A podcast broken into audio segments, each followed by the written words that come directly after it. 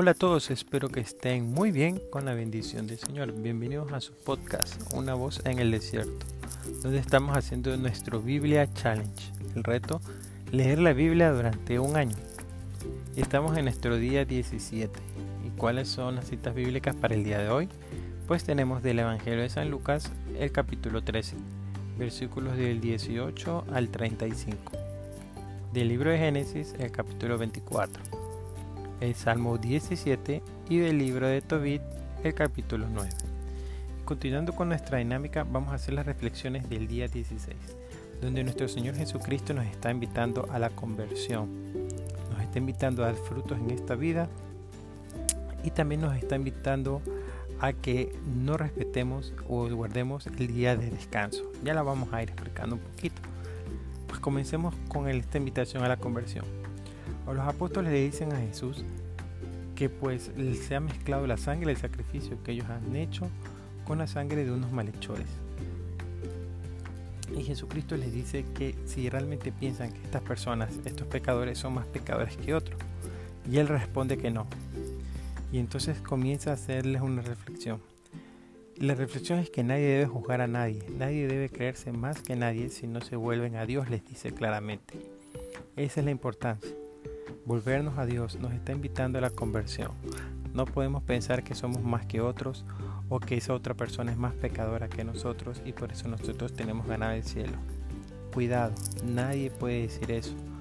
Nosotros debemos de ir trabajando por nuestra propia salvación y por nuestra propia santificación e incluso ir ayudando a otros también a encontrarse con el Señor. Y como lo dice, si no nos volvemos a Dios, pues moriremos una advertencia muy fuerte. Pero es la verdad.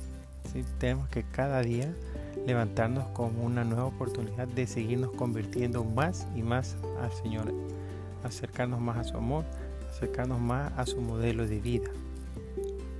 Porque si no, como dice el Señor, nos va a arrancar como el árbol de higos que no da fruto.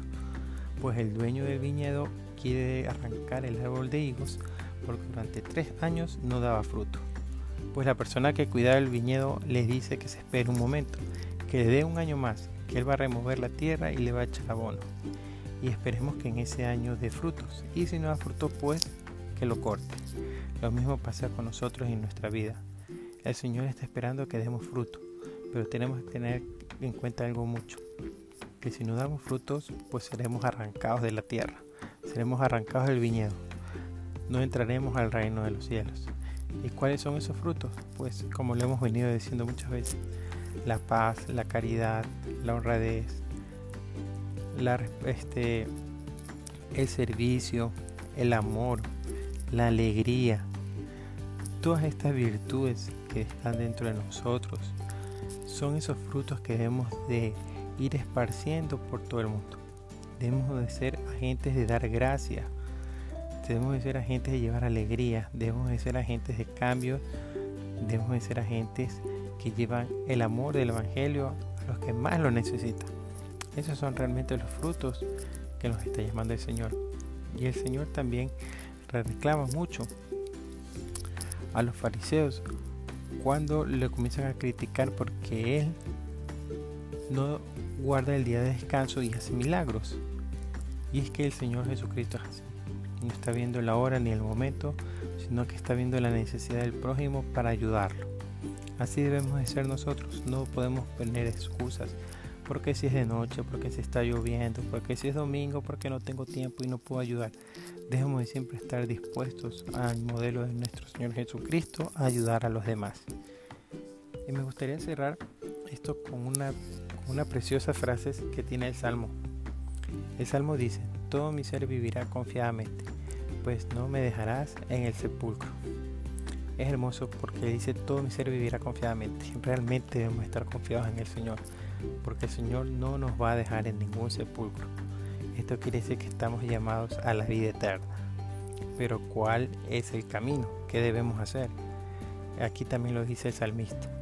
No abandonarás en la fosa a tu amigo fiel.